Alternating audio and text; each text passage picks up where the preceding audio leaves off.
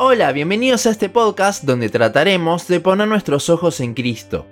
Continuamos con nuestro estudio sobre la salvación, este hermoso plan que Dios ideó para salvar al hombre y así revelarse para manifestar su gloria. La semana pasada hablamos sobre cómo Cristo nos reconcilió con Dios, pero ahora veremos que no es una simple relación, sino que a la vez somos sus hijos.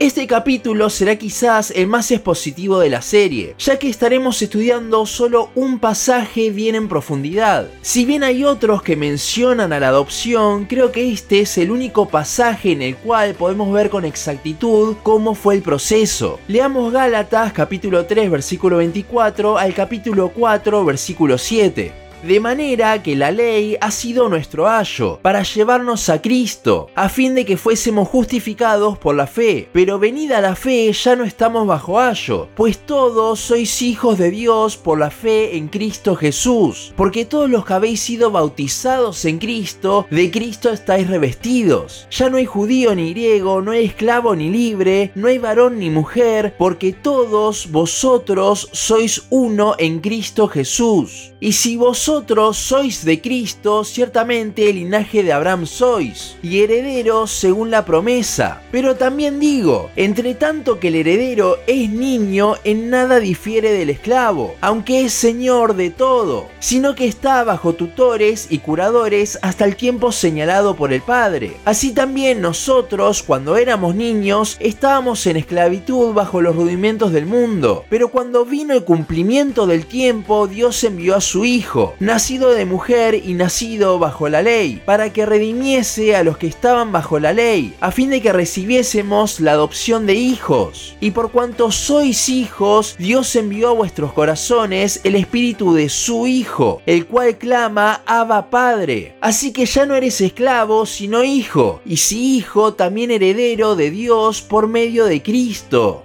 Este es un pasaje largo y profundo, por lo que nos estaremos concentrando solamente en el tema de la adopción. Si bien mencionaremos algunos otros temas, no profundizaremos en ellos, cosa que el pasaje da para hacerlo. Ya haremos una serie de Gálatas donde podremos profundizar en cada aspecto, pero hoy quiero que nos concentremos en el tema que se asocia a la serie que estamos haciendo. En esta carta el apóstol Pablo tiene un tema bien claro, la justificación por la fe y no por la ley. Ya hemos hablado de la justificación en esta serie, pero igualmente la mencionaremos ya que está relacionada a la adopción como todo el plan de salvación.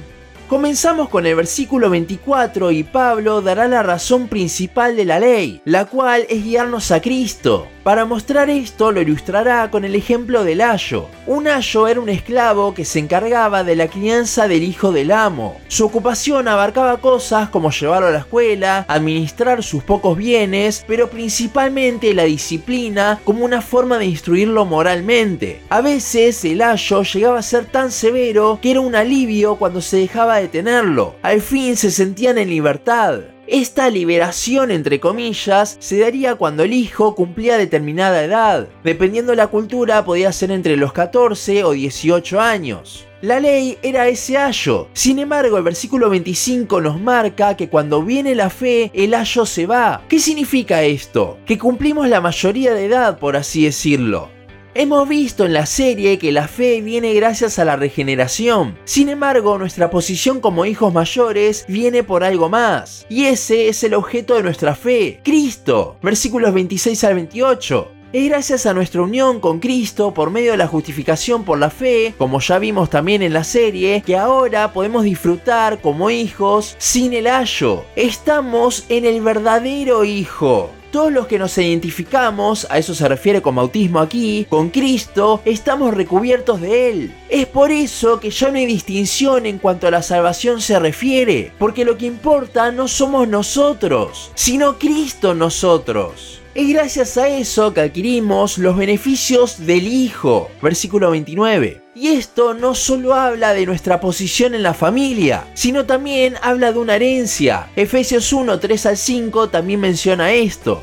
Como dije antes, hay muchísimo más que podríamos tocar sobre este pasaje, pero me quiero concentrar en la adopción y todavía ni tocamos ese tema, aunque me parecía necesario hablar de lo anterior. Hemos hablado que nuestra relación por medio de la reconciliación es tan grande que somos hijos sin ayo en Cristo. Pero ahora Pablo en el capítulo 4 comenzará a dar más luz sobre esta ilustración. Para esto nos mostrará nuestra posición antes de ser liberados del ayo. El versículo 1 dice algo muy interesante, y es que no había diferencia entre el hijo del amo y uno de un esclavo. Todos están igualmente bajo un tutor. Versículo 2. Pero hay una diferencia. Si bien a simple vista era lo mismo, el hijo seguía siendo hijo del amo. Y esto nos habla del primer concepto que vimos a lo largo de esta serie, que es la predestinación.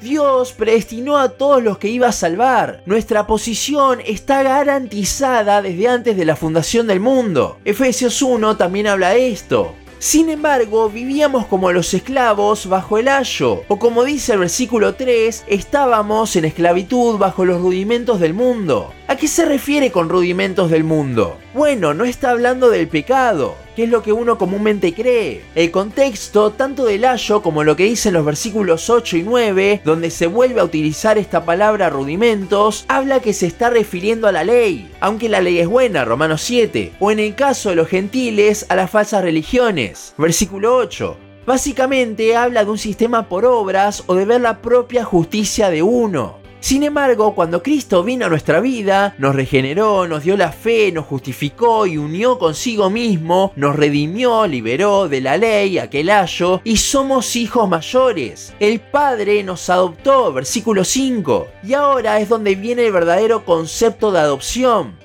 En la actualidad estamos familiarizados con un concepto de adopción el cual se define por la RAE como tomar legalmente en condición de hijo al que no lo es biológicamente. Sin embargo, en el primer siglo esto no era así. La palabra en el original se refiere a aquel momento en el que el hijo del amo dejaba su ayo, se convertía en mayor de edad y ahora podía recibir la herencia y disfrutar de sus derechos como hijo real. Esta mayoría de edad es parte de lo que al día de hoy se sigue celebrando en las comunidades judías como el Bar Mitzvah.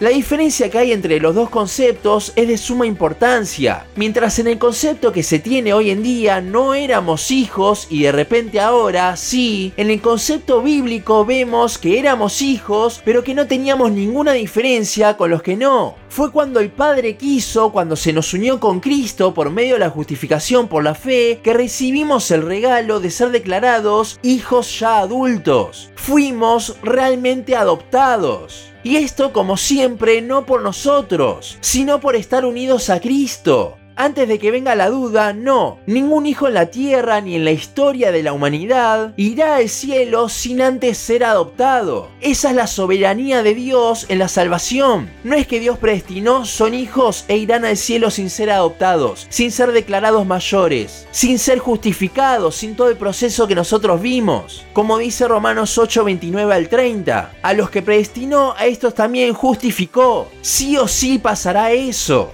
Hemos visto luego de la expiación y la propiciación todo lo que Cristo obtuvo para nosotros en la cruz y cómo cada cosa está ligada. La adopción no es una excepción. Todas estas cosas van impactando nuestra vida de manera particular. La regeneración, por ejemplo, nos deja ver las cosas como realmente son y sobre todo la hermosura de Cristo. La justificación nos une y nos da la vida perfecta de Cristo. La redención nos libera de la esclavitud del pecado, etc. La semana pasada vimos cómo ahora tenemos una relación con Dios y la adopción se complementa con esto. El versículo 6 de nuestro pasaje nos muestra que ahora podemos clamar Abba Padre por medio del Espíritu. Mucha gente se ha hasta peleado por qué significa esto. Algunos hablan que significa como decirle a Dios, papito, otros hablan que es cuestión de respeto. La verdad me parece que no importa eso, sino que lo que realmente importa son las palabras de Jesús mismo en Marcos 14:36, que dice,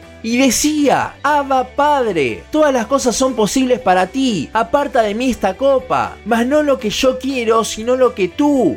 Cristo mismo lo llamó de esta forma. No sé si se entiende lo tremendo de esto. Podemos literalmente llamar al Padre tal como Cristo, la segunda persona de la Trinidad, lo llama. Tenemos esa confianza con el Creador de todo gracias a nuestra unión con Jesucristo. Por eso, tal como lo dice el versículo 7, dejemos de vivir como esclavos. Ahora somos hijos mayores, los cuales no solo no están bajo el ayo, no estamos bajo los rudimentos de la justicia propia, sino que pueden disfrutar de la herencia y por sobre todo una relación con nuestro Padre Celestial. Así que, como dice Hebreos 4:16, ahora nos podemos acercar confiadamente al trono de la gracia, ya que, incluyendo nuestra adopción, ha sido todo por la misma.